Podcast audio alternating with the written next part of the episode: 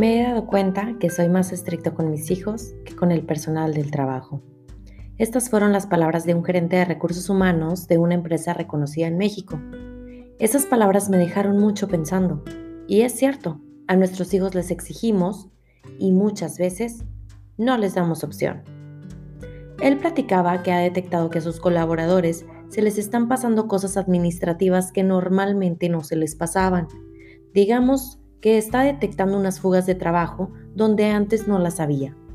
Pero por el tema del confinamiento y el tener hijos en casa, ha decidido no hacer problema y resolverlo por sí solo. En el tema laboral es importante formar un equipo en el cual puedas delegar. Pero ¿qué pasa cuando te enteras de las situaciones personales de cada colaborador y te tocas el corazón? Si realmente te importan, te preocupas tanto por ellos que no los quieres molestar y prefieres resolver cualquier situación por ti solo.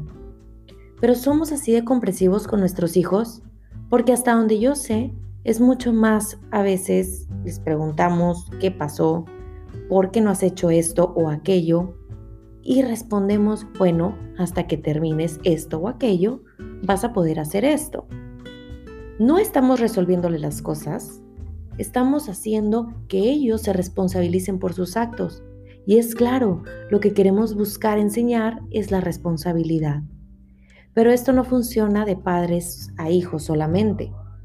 Después de haberlo platicado con compañeros, nos dimos cuenta que a veces los hijos somos más estrictos con nuestros mismos padres que con cualquier otra persona. Los corregimos y les decimos que así no se hacen las cosas, o somos más fríos con ellos al momento de enseñar, corregir o dar nuestro punto de vista. Pero definitivamente no es porque no los amemos, al contrario, les exigimos más porque sabemos que pueden más y porque ellos fueron nuestros modelos de cómo educar en nuestra infancia. Pero ¿qué pasaría si en la empresa corriges a un adulto de la edad de tus papás? ¿Le hablarías igual? ¿Le tienes más paciencia?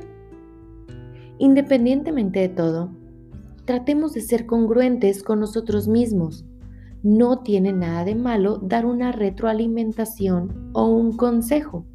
Lo importante es mantener una comunicación efectiva en cualquier ámbito de nuestra vida.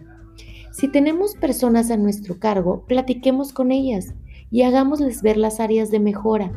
Ellos también saben que posiblemente sus rendimientos han cambiado y pueden creer que tú ni siquiera lo has notado. Platicando puedes, puede haber mejoras, Incluso hasta se pueden crear espacios de desahogo y después pueden crear una mejor unión y comunicación entre todos. Por otro lado, ¿qué pasa cuando un colaborador te cuestiona e incluso en un tono molesto? Alto, antes de que te molestes tú también, piensa en cómo son tus hijos contigo, especialmente en esa edad de los 2 a 3 años que les gusta como retarte. Te aseguro que te cuestionan de la misma manera, pero tú no te lo tomas personal. Tratas de enseñar y educar tranquilamente. Esto mismo hay que hacer con los colaboradores. Es educar con paciencia. Yo sé, no eres un padre de familia que va a estar persiguiéndolos como niños chiquitos, pero no te limites tampoco, puesto que eres una institución que busca también una formación personal de los colaboradores. Hasta aquí. Espero que esta información no te esté abrumando, pero sí, vamos a la esencia. Pensemos como niños, cómo les hablamos a nuestros hijos y cómo somos con nuestros padres. Busquemos ese equilibrio de paciencia y de buscar fortalecer ese valor o esa virtud y también apliquémosla con nuestros colaboradores. Alejemos el miedo y dejemos esa semilla que el día de mañana puede dar un fruto adicional en otras familias.